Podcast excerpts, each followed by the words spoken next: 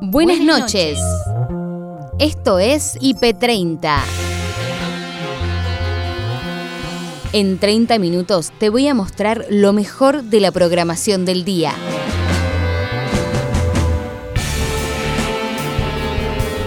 Hoy, Gabriel Cartañá en Club IP nos presenta su libro ¿Qué digo cuando te digo te amo? Esperando que esa persona se olvide de vos, esperando que esa persona te deje a vos, esperando que esa persona se consiga otra pareja. Entonces la complicaste. En IP Noticias Mediodía, Lucía Caballaro, presidenta de la Asociación de Virología, aseguró que las variantes de coronavirus están circulando de forma comunitaria. Demostrar que la realidad es eh, más eh, preocupante que lo que estamos este, estimando, ¿no es cierto? En Ciencia IP, Josefina Martorell, directora de Médicos Sin Fronteras de América del Sur, exigió la liberación de patentes para enfrentar el coronavirus. Ya hay 58 países que están patrocinando la propuesta, hay más de 100 países que están a favor de la propuesta, pero los países más poderosos del mundo están en contra. En Biblioteca IP, la escritora argentina María Teresa Andrueto nos cuenta sobre su último libro, Extraño Oficio. En realidad desde que el mundo existe hay relatos y por eso también es extraño, porque parece que si no hay relatos no hay humanidad también. Momento musical, La Macha, en Club IP me voy.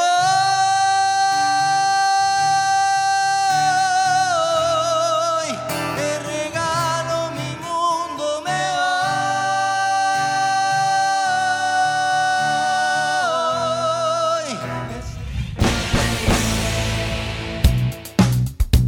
Hoy, lo destacado de la jornada en IP Noticias Noche con Rocío Calenoc en comunicación con Gabriel, él es secretario adjunto de ADEMIS. Gabriel, ¿cómo estás? Buenas noches. Hola, buenas noches, ¿cómo andan? Bien, eh, agradecerte primero la comunicación y también, bueno, ¿qué opinás no, en relación a este fallo a favor de la presencialidad?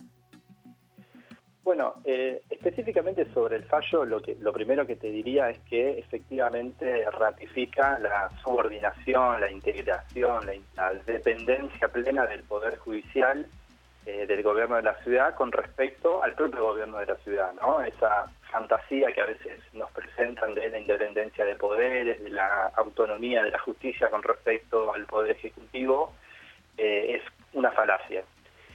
Nosotros en primer lugar, lo que ratificamos es el día de mañana, si se efectiviza la convocatoria de la presencialidad, ya estamos anunciando un paro, eh, que entendemos que va a ser un paro fuerte porque implica ya una desobediencia por parte del gobierno de la ciudad de lo que es un DNU. Y quiero destacar que eh, nosotros veníamos planteando la necesidad de la suspensión de las clases presenciales debido al cuadro epidemiológico general, a la circulación comunitaria de varias cepas que son eh, potencialmente más riesgosas y más contagiosas, la cantidad de casos pico, ¿no? Pico con respecto a lo anterior, pero se viene una profundización, digamos, de esa tendencia a la suba, ¿no? Eh, vertiginosa de la cantidad de casos en la ciudad de Buenos Aires. Y déjame referirme al concepto que, que hacía hincapié la ministra, eh, es temerario y anticientífico decir que una actividad como la escolaridad presencial, que supone el desplazamiento masivo de las personas y la permanencia de varias personas en un lugar cerrado durante varias horas, decir que no contribuye a los contagios es temerario y anticientífico por ser, digamos, prudente en las definiciones. Esto porque si uno analiza los datos cuidadosamente, desde que se iniciaron las clases presenciales en la ciudad hasta el día de hoy, proporcionalmente la cantidad de niños contagiados subió estrepitosamente, comparado con la media general. Uno puede decir, los casos en general aumentaron, pero proporcionalmente, si uno mira la franja etaria de la escolaridad primaria y secundaria, los niños y jóvenes fueron particularmente afectados por los nuevos contagios. Y ya lo que vos decías antes, o, ahí reseñaban. Eh, estamos viendo docentes contagiados, estudiantes contagiados, familias contagiadas, y ya contamos dos docentes eh, fallecidos, un auxiliar de limpieza y un estudiante. Entonces lo que nosotros planteamos es, en este momento, es necesaria una restricción general de las actividades no esenciales, una suspensión de clases presenciales y garantizar las condiciones para sostener la escolaridad en la virtualidad. Gabriel, eh, ¿Con qué otros recursos cuentan ustedes, además de, por ejemplo, hacer un paro mañana, convocar a un paro docente, en el caso de que eh, se ratifique la presencialidad? ¿Hay alguna acción legal que ustedes estén planeando realizar, por ejemplo, en contra del jefe de gobierno porteño por instar justamente a eh, que los chicos vuelvan a las clases y con ellos todos los miembros de la comunidad educativa? En principio nosotros como sindicato, además del paro del día de mañana, estamos convocando a una asamblea abierta al conjunto de la docencia de la ciudad, incluso estamos invitando y haciéndole la propuesta al resto de los sindicatos, a UTCT, etcétera, para que convoquemos conjuntamente una instancia de deliberación masiva para tomar las medidas gremiales de acá en adelante. No descartamos alguna presentación en, en la justicia, aclarándoles que no tenemos una confianza en la justicia, no creemos que la justicia sea un ámbito neutral que imparte justicia, para la redundancia, sino al contrario, forma parte de eh, la operación política del propio gobierno para imponer una decisión política tomada previamente con independencia de las evidencias. Entonces, no lo descartamos, pero tampoco apostamos a que la justicia va a ser la que resuelva esta. Y lo que también eh, advertimos hacia las comunidades educativas, hacia las familias, hacia los estudiantes es que el gobierno lo que está llevando adelante es una fuerte manipulación política de la opinión pública. En Club IP, Gabriel Cartañá profundizó en los lazos amorosos, las relaciones tóxicas y el efecto que tuvo la cuarentena en las parejas. Además, presentó su libro ¿Qué digo cuando te digo te amo? La gente cree que, los, que simple y fácil son sinónimos. Claro. Y que complejo, complejo y difícil son sinónimos. Cuando no es así, a veces, precisamente lo simple es lo difícil. Claro. Lo simple es lo difícil. A veces lo simple. Te voy a poner un ejemplo. Te mató, te mató. Me mató, me mató. Yo siempre que lo escucho a Gabriel me quedo atento. Te voy a poner estos términos. Imagínate esto. Imagínate que vos estás en pareja con otra persona. Sí. Pero ya no amas a esa persona. Ya no amo a esa persona. Ya no amas a esa persona. Esa persona te ama mucho. Bien. Vos la querés mucho a esa persona, pero no la amás. Pero no la amo, bien. Lo simple es decirle, tenemos que separarnos porque no te amo. Mm, claro. Pero es muy difícil. Total. Porque no querés herir a esa persona. Total. No querés lastimarla. Entonces, ¿qué haces? Haces lo fácil. Estirás la relación esperando que la relación se desgaste por sí misma esperando que esa persona se olvide de vos, esperando que esa persona te deje a vos, esperando que esa persona se consiga otra pareja. Entonces la complicaste. Total. Porque lo simple que es decirle que no la amas, es muy difícil. Toma mate, ahí está. Y tiene razón. Es así, de, fácil, pero en la práctica es difícil de aplicar. Eh, ¿Qué digo cuando digo te amo? El problema es que digo cuando digo te amo. El problema es que en el te amo decimos muchas cosas. A veces decimos cosas que están buenas ser dichas. Es te necesito, te quiero cuidar, eh, te admiro. ¿Te necesito no es medio tóxico? No, no, porque te necesito porque te amo, no te amo porque te necesito. ¿Se entiende?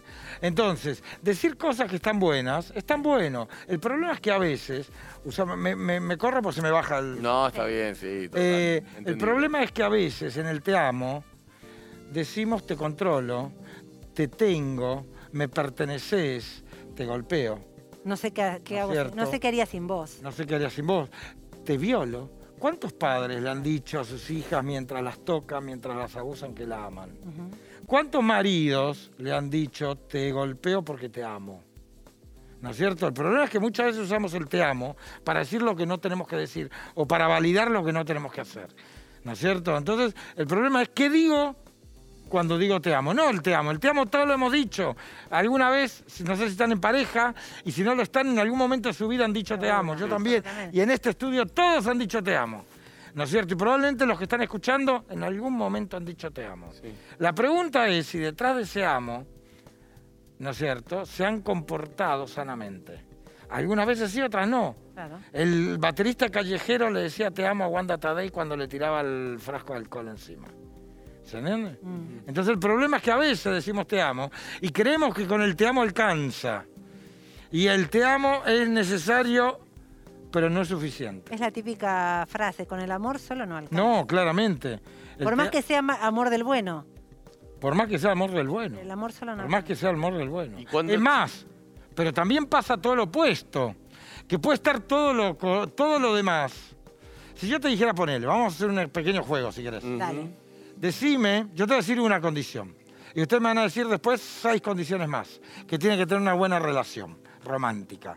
Yo te digo la primera. Sí. Buena comunicación, ¿están de Sí, acuerdo? sí, total. Listo, buena comunicación. ¿Qué más? Respeto, Respeto, Alegría. alegría, confianza. confianza. Muy bien. eh, cariño. Cariño. Eh, ahí, ahí dudamos ya, cariño, Bueno. cariño. Yo, lo- yo le pondría otro nombre, porque no lo nombraron. Amor. Amor, bueno, Muy lo mismo. Pero No. mirá, pero mirá dónde. No, no es lo mismo. No. No, no es lo Bien, No me ataquen, que- chicos, por favor. No, no, no. Es lo mismo, Después pero hablamos de tu ponele. relación. Amor, amor, Amor. dijimos. Eh, buena comunicación, Respeto. confianza, respeto, alegría, amor. Pues esas cinco. Bien, perfecto. Dejemos esas cinco. ¿No es cierto? Podríamos pensar que una relación que tenga todas estas cinco condiciones es una buena relación. Perfecto, muy bien. Ahora, ahora, ¿qué pasa si yo tengo una relación que tengo alegría, respeto, confianza y buena comunicación, pero no amor? En términos románticos no vale nada, No. ¿verdad?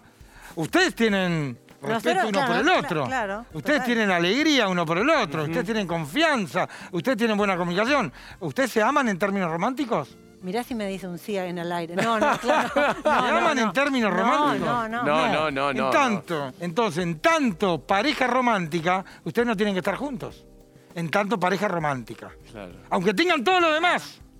Bien. Pero puede- Ahora, sí. si ustedes tuvieran el amor porque se amasen, pero le falta buena comunicación, le falta respeto, le falta confianza, les falta alegría, Solo pasión tampoco. tampoco puede- tienen que estar juntos. Porque ver. el amor, en términos románticos, es mínimo y necesario, pero nunca suficiente. En IP Noticias Mediodía, Lucía Caballaro, presidenta de la Asociación de Virología, explicó cuál es la peligrosidad y cuánto se han expandido por el país las nuevas variantes de coronavirus. ¿Qué tanto eh, se, ha expan- se han expandido todas las cepas? Eh, bueno, en primer lugar, solo una aclaración para, para ponernos de acuerdo, es que no serían cepas, sino variantes. Las variantes. original, ¿no es cierto? Sí. Eh, la realidad es que están circulando en forma comunitaria en el, en el AMBA en general y un poco la situación que se puntualiza para La Plata, podríamos decir que de algún modo representa un lugar de confluencia porque también históricamente la ciudad de La Plata, creo yo, es un lugar donde hay un gran conglomerado de estudiantes que vienen de distintas localizaciones. Es decir, no, o sea, es como una, es como ejemplificar, como para poner en, en la realidad, demostrar que la realidad es eh, más eh, preocupante que lo que estamos este, estimando, ¿no es cierto? Eh, la variante de Manaus, por, lo que, por el comportamiento que tuvo en Brasil y en otros lugares donde se distribuyó, como ocurre en Uruguay, también en Chile, es como que de algún modo tanto la de Manaus como la del Reino Unido son variantes que tienen mayor transmisibilidad. Eso significa que a partir de un individuo infectado van a haber mayor número de nuevas infecciones. ¿Está bien? Bien. Las razones por las cuales ocurre ese fenómeno seguramente no tienen una única causa y habrá que demostrar cuál es la causa más importante o la que más puede contribuir. Pero podría ser de que esos- esas variantes puedan tener, replicar con mayor carga, es decir, hacer mayor cantidad de virus cada individuo que se infecta. Puede ser que se requiera un menor número de partículas virales para iniciar una nueva infección.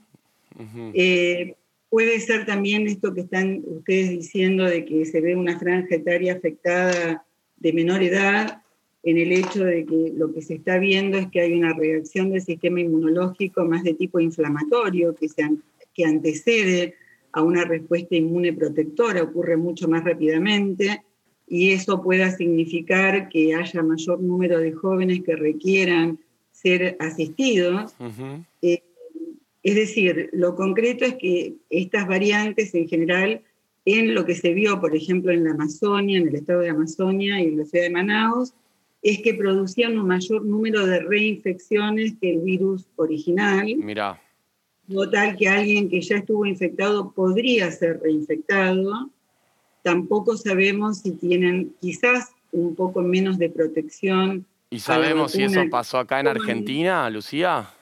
¿Cómo? ¿Sabemos si esa reinfección a partir de esta variante ha sucedido aquí en la Argentina en numerosa cantidad de casos? No tengo esa información. Sinceramente no está disponible todavía saber si la gente se está reinfectando o si son en individuos que no habían tenido ningún tipo de encuentro con el virus anteriormente. Bien. En Ciencia IP, Josefina Martorell, directora de Médicos Sin Fronteras de América del Sur, exigió a los países más poderosos la liberación de patentes para enfrentar el coronavirus, ya que la distribución de vacunas es desigual.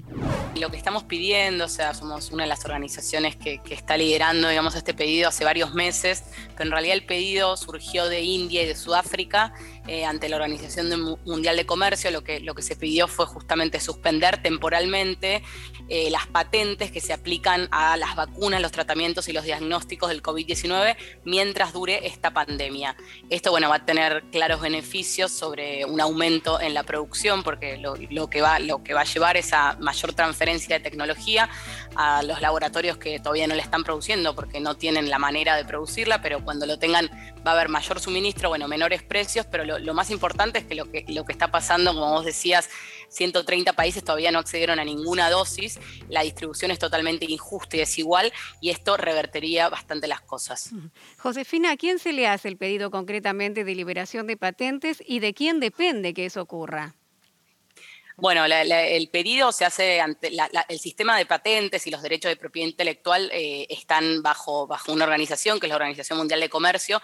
Entonces el pedido eh, eh, se hizo en, esa organización donde son miembros la mayoría de los países del mundo y los países tienen que cumplir con estas, o sea, con, las reglamentaciones de la Organización Mundial de Comercio para, bueno, si, si no se les aplica multas o puede haber problemas. Por eso es que todos los países tienen que decidirlo en conjunto de manera consensuada y decir que ya hay 58 países que están patrocinando la propuesta, hay más de 100 países que están a favor de la propuesta, pero los países más poderosos del mundo están en contra, entonces es que están trabadas las negociaciones.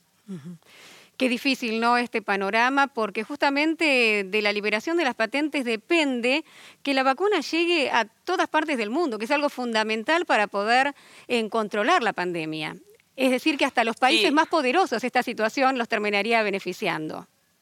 Totalmente, nosotros lo que decimos es que, bueno, obviamente tendría que primar la solidaridad global pero no es lo que estamos viendo. Entonces también por una medida más utilitaria ¿no? de los países, los países más poderosos, lo que, lo que puede llegar a pasar si no se vacunan todas las personas en todo el mundo de manera, digamos, rápida o cuanto antes, las, las variantes, que ahora por, por ahora las, las, variantes no son demasiado diferentes, entonces las vacunas, la mayoría está cubriendo las, las nuevas variantes, pero si esto sigue, si el virus sigue mutando, puede ser que las vacunas que, que tenemos ahora en la actualidad no sirvan y bueno, y obviamente los, los países que vacunaron a más parte de la población de lo que hubiesen debido, porque lo que se, lo que se había arreglado ante la Organización Mundial de, Salud, se decía, bueno, el 20% de todos los países deberían ser quienes que vacunar, ¿no? Entonces el 20% incluye a los trabajadores, médicos, al personal en primera línea y a la población de riesgo. Lo que vemos es que los países más ricos ya han vacunado en algunos casos al 60% de la población y los países más pobres todavía no han aplicado ninguna dosis. Sí, y duele ver además que esos países más ricos, por ejemplo Estados Unidos, prefieran acaparar esas dosis, incluso hasta dejarlas vencer antes que donarlas. ¿Cómo se entiende esto? Sí, justamente hay países que han, han, comprado y bueno, han acaparado más dosis que el total de su población eh, y, lo que estamos pidiendo también en segunda instancia, más allá de la liberación de patente, ahora estamos insistiendo cada vez más con que existe una donación de los países que, que tienen más vacunas hacia aquellos que menos tienen, también por un concepto, si quieren, utilitario de que les conviene también a esos países. En Biblioteca IP, la escritora argentina María Teresa Andrueto habló sobre el libro que acaba de editar, Extraño Oficio, basado en historias reales y cotidianas. El extraño oficio es sobre todo el de contar, porque es también el de mirar a los otros y el de escucharlos en sus alegrías y sus dolores. No sé, extraño porque uno puede pasarse todo el tiempo tratando de ver cómo condensa una pequeña historia. ¿Para qué? Para nada, para encontrarse con los otros nomás. Claro, este, y, hay algo este, fascinante ¿no? de lo que decís, de esto del punto de encuentro, ¿no? que, da la, que da la literatura, que da los relatos, que dan las historias. Y, que los autores, eh, vos decís, ¿no? Eh, en el libro y lo decís en algunas entrevistas que también diste al respecto, eh, esta posibilidad de darle la voz a los que no la tienen, ¿no? De que, de que lleguen otros relatos, otras historias, otros universos. Sí, y construir comunidad así, porque mm, en realidad desde que el mundo existe hay relatos. Y por eso también es extraño, porque parece que si no hay relatos no hay humanidad también.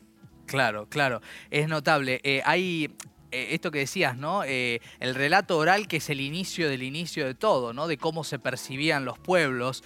y vos, por ejemplo, hay, uno de los textos del libro que es un, taxista que, vos conocés a la salida de una feria del libro, ¿no? Que es un personaje este, quijotesco, un poco fanfarrón, digámoslo también, pero bastante entrañable, ¿no? Eh, y que eh, tiene algunos puntos en común, o pretendidos puntos en común con, lo que vos hacés, con la escritura, pero también con algo que venís haciendo, que es la radio, ¿no?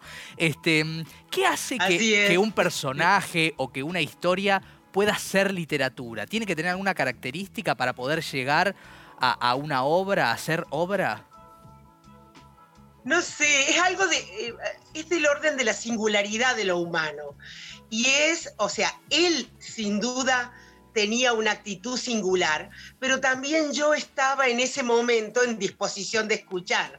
Me parece que es la unión de las dos cosas, lo singular humano que uno puede encontrar en todas partes, porque todos lo somos, solo que hay momentos en que lo mostramos y hay momentos en que no. Y también la capacidad de escucha, que podemos hacer todos, pero que no todo el tiempo tenemos en disponibilidad. Y entonces cuando se juntan esas dos cosas, un momento singular de una vida y alguien que pueda escuchar, pueden hacer un relato. Claro. Hay, hay, algo también a lo cual eh, vos te referís, que es justamente esto, la escucha, ¿no? Em, que leyéndote eh, y pensando, ¿no? Y disfrutando estas historias que son muchas muy pintorescas y todas muy bellas, por cierto, también sucede que uno se pone a pensar que vivimos en un tiempo en el cual la escucha parece no tener espacio, ¿no? Esto que decía Eduardo Galeano, de que el silencio es como una commodity, ¿no? Que se le vende a las personas de un cierto estatus y etcétera. Y esto de escuchar a los otros, ¿no? Que, que es un acto de humildad, pero también de descubrimiento en un tiempo de gritos. Sí, tiene que ver con la posibilidad de detenerse en la carrera de vivir, eh, de hacer un impas para atender al otro, y tiene que ver con la atención, la atención que es, más todavía que la escucha y la mirada.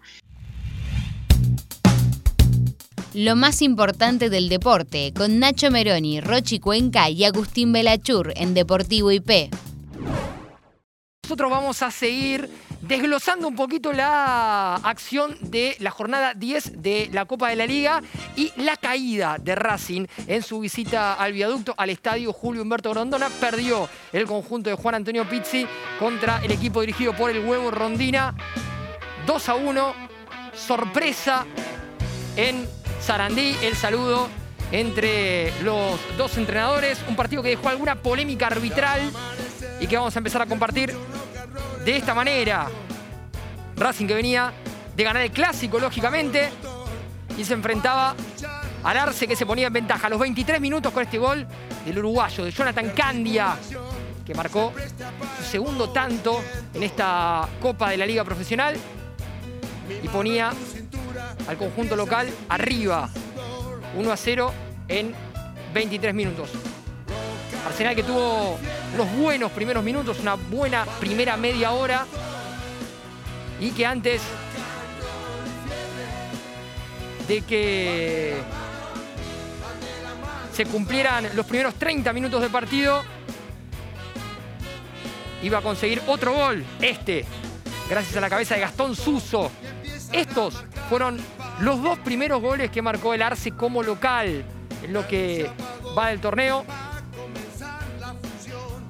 Arsenal que está décimo tercero, suma 8 puntos, segunda victoria al hilo, consiguió 7 de los últimos 9 puntos en juego. Y acá la polémica, porque el árbitro lo expulsa a Juan Antonio Pizzi por algo que había dicho uno de sus colaboradores, ni siquiera había sido el propio Pizzi el que se había enojado, pero Espinosa le dijo, si siguen hablando de tu banco, te voy a echar a vos, y terminó pasando eso. Antes de que termine el primer tiempo, descontaba Tomás Chancalay, el ex Colón, tercer gol para él en el certamen, los otros los había marcado Aldo Civi y de Cruz. Lamentablemente Racing no ganó ninguno de los partidos en los que Chancalay convirtió. La academia con esta derrota quedó afuera por el momento de la zona de clasificación. Está quinta con 15 puntos. Ganó solamente uno de sus cinco partidos como visitante. Dos empates, dos derrotas y una victoria justamente contra Platense. Como local consiguió 10 de 15. Muy diferente la actualidad de Racing jugando en el cilindro a cuando le toca salir de su estadio. Y eso ha generado que en este momento esté afuera de la zona de clasificación. Intentaba Arsenal conseguir algún gol más que lo tranquilizara, que terminara de cerrar el partido. Tuvo oportunidades para cerrarlo. Esta última de Sepúlveda ganó el conjunto del Huevo Rondina, ganó Arsenal 2 a 1 a Racing. Cerramos este IP30 de domingo con buena música. La Macha sonó en vivo en Club IP.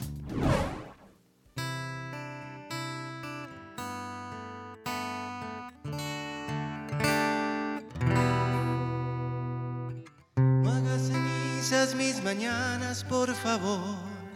No me critiques si te vas a ir otra vez. Me has convertido en un reloj de arena que nadie dará vuelta, nadie dará vuelta. Solo quería entregarte mi locura,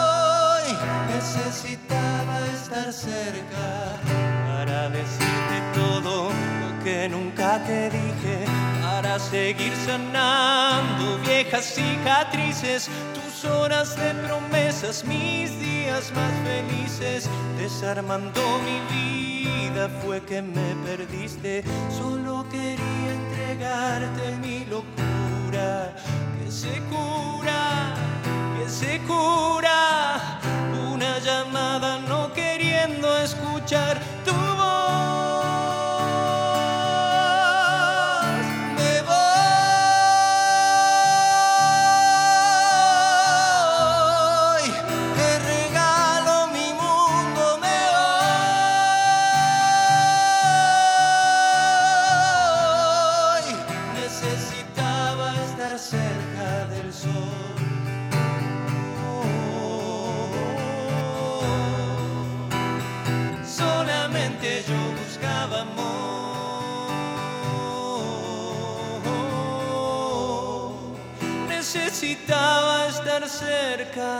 No hagas cenizas mis mañanas, por favor.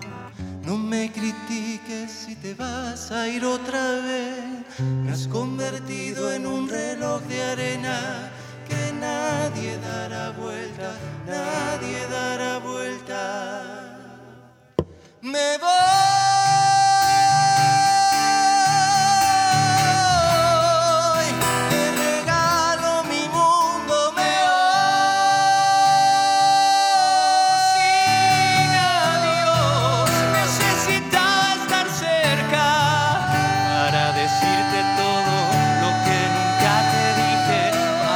seguir sanando viejas cicatrices, tus horas de promesas, mis días más felices. Necesitaba estar cerca del sol, estar cerca del sol, estar cerca del sol.